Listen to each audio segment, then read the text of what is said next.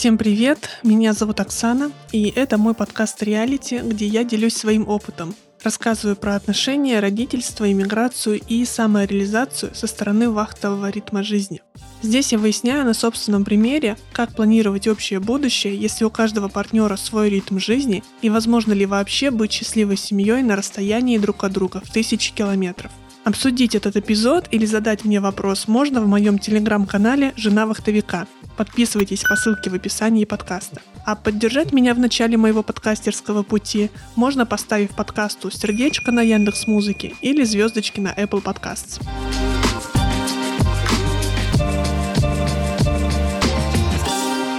Сегодня будет соло-эпизод, в котором мы немного познакомимся. Я расскажу о себе, своей семье и почему я решила запустить свой подкаст. Итак, меня зовут Оксана, мне 32 года. Я мама, монтажер подкастов, иммигрант и жена вахтовика. Вместе с семьей, мужем и ребенком я живу в Турции, в городе Анталия. Но так было не всегда. Мы переехали сюда из Новосибирска в марте 22 года. Вообще я люблю говорить, что жена вахтовика лишь одна из моих социальных ролей, но часто так получается, что именно она определяет мой образ жизни. А вахтовый ритм, в свою очередь, определяет вообще всю нашу семью. Дело в том, что мой муж работает вахтами, и поэтому в нашем быту много терпения, временного ожидания, несовпадение рабочих ритмов и постоянное ощущение грядущей релокации. Началось все в 2014 году, когда муж устроился в компанию нефтегазовой отрасли. Там, как мне кажется, распространен вахтовый график работы. Это когда ты уезжаешь работать на объект на 6 или более недель, а потом возвращаешься домой на вахту отдыха на 2-3 недели. Вообще график может быть любым. Это зависит от множества факторов, начиная от того, в какой компании ты работаешь, на какой позиции, домашний у тебя контракт или международный. У моего мужа был график 6 недель рабочая вахта, 3 недели домашняя. И как показала жизнь, этот график в основном был действителен только на бумаге в договоре. По факту сроки довольно часто плавали. Рабочие вахты могли затягиваться до 7-8 недель, домашние вахты, наоборот, сокращались до двух Конечно, во всем можно найти свои плюсы и минусы, и в вахтовом ритме в том числе. Кто-то говорит, что вахты — это романтично, что вы успеваете соскучиться друг по другу, что постоянное ожидание партнера с вахты и предвкушение очередной встречи только подогревает ваши чувства и любовь между вами. Для кого-то наоборот, такие долгие и частые разлуки становятся невыносимыми. И, к сожалению, все заканчивается разводом. Но могу сказать, что в нашем окружении среди таких же молодых семей, как мы, где кто-то из партнеров работает вахтами, никто пока что не развелся. Не знаю, на чем мы там все держимся, на искренней взаимной любви, на морально-волевых или на юморе, может быть, на всем этом вместе. Но, по крайней мере, со всеми вахтовыми нюансами нам уж точно не приходится скучать. И, как любит говорить мой муж, зато весело. Подробнее о всяких нюансах, которые вахты вносят в нашу жизнь, я буду говорить на протяжении всего своего подкаста в разных форматах. Некоторые выпуски будут, как и этот, в формате соло, где я буду делать акцент больше на себе и своей семье, рассказывать именно о том, как на нас в целом отражается вахтовый ритм работы мужа. А в некоторые эпизоды я буду звать гостей, таких же жен вахтовиков, как и я. Потому что мне интересно показать всю эту вахтовую жизнь не узко и прицельно, только на примере одной нашей семьи, но и охватить другие семьи, узнать, как там супруги строят свой быт, как воспитывают детей, какие плюсы, минусы находят в жизни с вахтовым ритмом и так далее. Поэтому, чтобы не пропустить следующий эпизод, который выйдет в пятницу через две недели, как раз с моей первой гостьей, я прошу вас подписаться на мой подкаст на Яндекс Музыке, на Apple Podcast или на другой площадке, на которой вы меня сейчас слушаете. А пока что давайте перейдем к тому, как вообще в моей жизни появились подкасты. Как они связаны с вахтами и нашей экстренной миграцией в Турцию.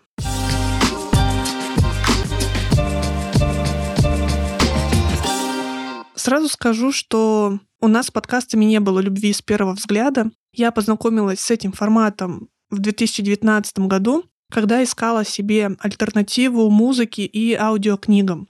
В то время я достаточно активно занималась спортом, часто бегала, и как-то так получилось, что мне не очень нравилось бегать в тишине, но при этом от музыки и аудиокниг в наушниках я тоже уставала. И как именно, я точно не помню, но я наткнулась на приложение подкасты в своем телефоне и таким образом потихонечку начала их слушать.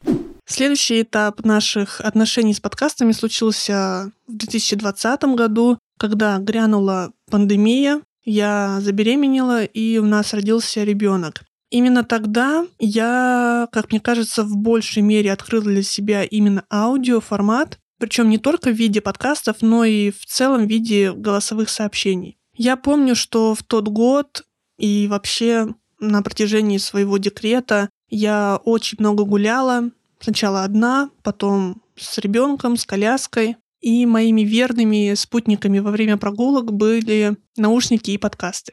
То есть, можно сказать, каждую свою прогулку я либо слушала очередной подкаст, либо кому-то что-то наговаривала в аудиосообщениях. И, наверное, квинтэссенцией наших с подкастами отношений стал 22 год, все мы помним события 24 февраля того года. Многих семей жизнь разделилась на до и после, и мы были не исключение. Я помню, что тогда собрала 30 лет жизни в один чемодан, взяла ребенка под мышку и улетела из России в один конец. Мне, мужу и сыну пришлось строить жизнь заново в Анталии. Скорее всего, я посвящу нашей иммиграции отдельный эпизод, тем более, что скоро будет два года, как мы улетели в Турцию. И за эти два года у меня скопилось достаточно впечатлений, чтобы ими поделиться в отдельном выпуске. Пока могу сказать только, что тот год был для меня очень стрессовым. Мне кажется, в моей жизни был только один такой подобный, схожий по стрессу период, когда у меня долгое время болела мама. И тогда, как мне кажется, было два таких весомых фактора, которые помогли мне сохранить последние нервные клетки и остатки моего эмоционального интеллекта. Первое — это то, что наша семья переехала не одна. А, вместе с нами переехали наши приятели из Омска, семья Кудлаевых. Ребята, привет. И второе — это подкасты. Подкасты, которые я стала слушать просто каждый божий день. И слушала я их так часто по нескольким причинам. Основной причиной, конечно же, было то, что моя психика была просто в шоке. Она была в ауте, в стрессе, не в менько.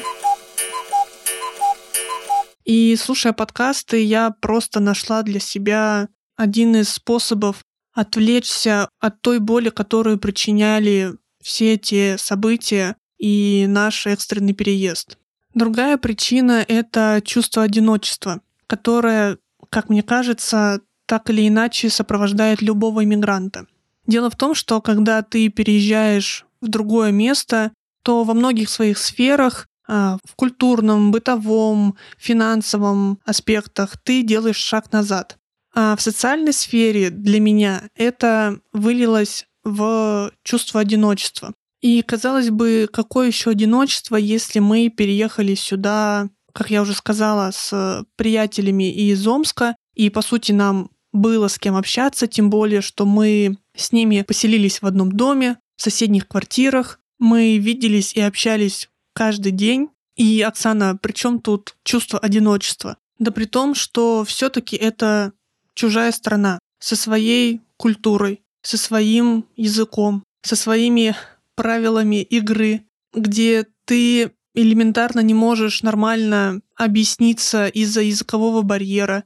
И наложим еще на это тот факт, что мой муж продолжал все-таки летать на вахты в Южную Америку, и я на 6 недель оставалась, грубо говоря, одна с ребенком в незнакомой мне стране. И вот тут и возникало чувство одиночества. Да, конечно, я поддерживала общение со своими друзьями, приятелями родственниками через мессенджеры, социальные сети.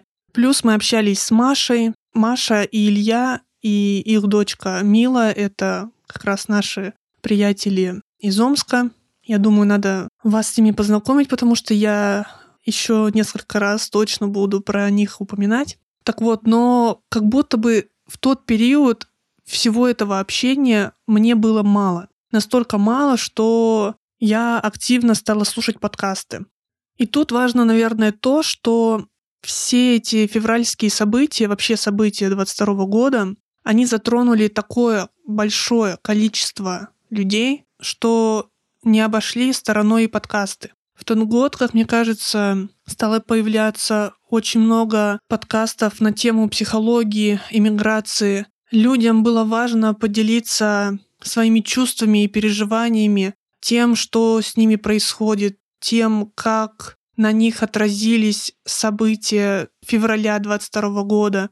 Многих попросту объединяла одна общая боль, и люди делились этой болью через свои подкасты. И я заметила по себе, что когда я слышала в подкастах, как, казалось бы, абсолютно чужие мне люди делились своими переживаниями, чувствами, болью по поводу происходящего, это оказывало на меня такой терапевтичный и целебный эффект. Я стала чувствовать некую общность. Удивительно, как, с одной стороны, совершенно чужой тебе человек, ведущий подкаста, которого ты только слышишь и, может быть, просто представляешь, как он выглядит, вдруг становится тебе очень даже близким в какой-то степени человеком, который говорит абсолютно о тех же чувствах и переживаниях, с которыми ты сам сталкиваешься здесь и сейчас. Наверное, у меня такая психологическая конституция, что мне становится легче, когда я понимаю, что я сталкиваюсь с подобными проблемами не одна. И еще для меня очень важно как будто бы увидеть гибкость решения подобной проблемы, задачи или жизненной ситуации, с которой столкнулся другой человек. В общем, подкасты так сильно меня затянули, что в какой-то момент я поняла, что мне мало просто слушать их, и я хочу быть более причастны к этой всей индустрии. И поэтому в августе или в сентябре 2022 года я решила научиться монтировать подкасты. Я связалась с девочкой, которая обучает как раз монтажу подкастов, взяла у нее а, уроки и, как мне кажется, достаточно быстро влилась во всю эту сферу. Тогда я помню, что меня уже посещали мысли о собственном подкасте, но я больше транслировала это как шутку. Но, как мы знаем, в каждой шутке есть доля правды.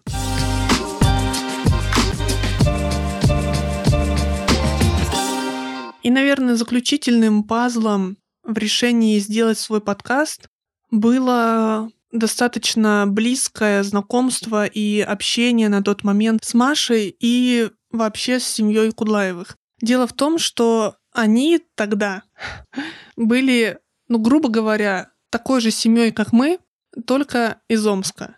У меня муж работает вахтами, и там Илья работает вахтами. Я жена вахтовика, и Маша жена вахтовика. И плюс у наших детей небольшая разница в возрасте, а, где-то 5-6 месяцев. И если все это сложить и приправить совместным опытом экстренного переезда, то можно догадаться, что у нас с Машей было предостаточно общих тем для разговоров.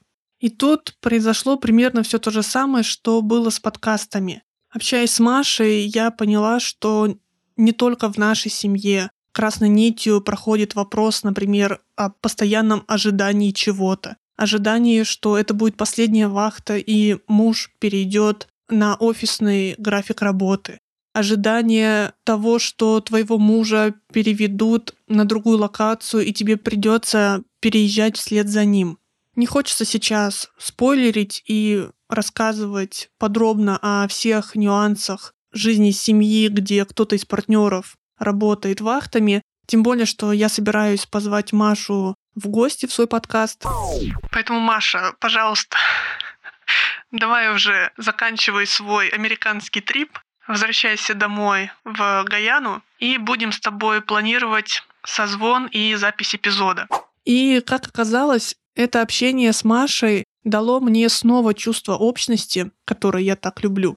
И показало, что не только наша семья сталкивается с какими-то нюансами, особенностями вахтового ритма жизни, но и как минимум семья Кудлаевых и как максимум многие другие семьи, где кто-то из партнеров работает в вахтовом ритме.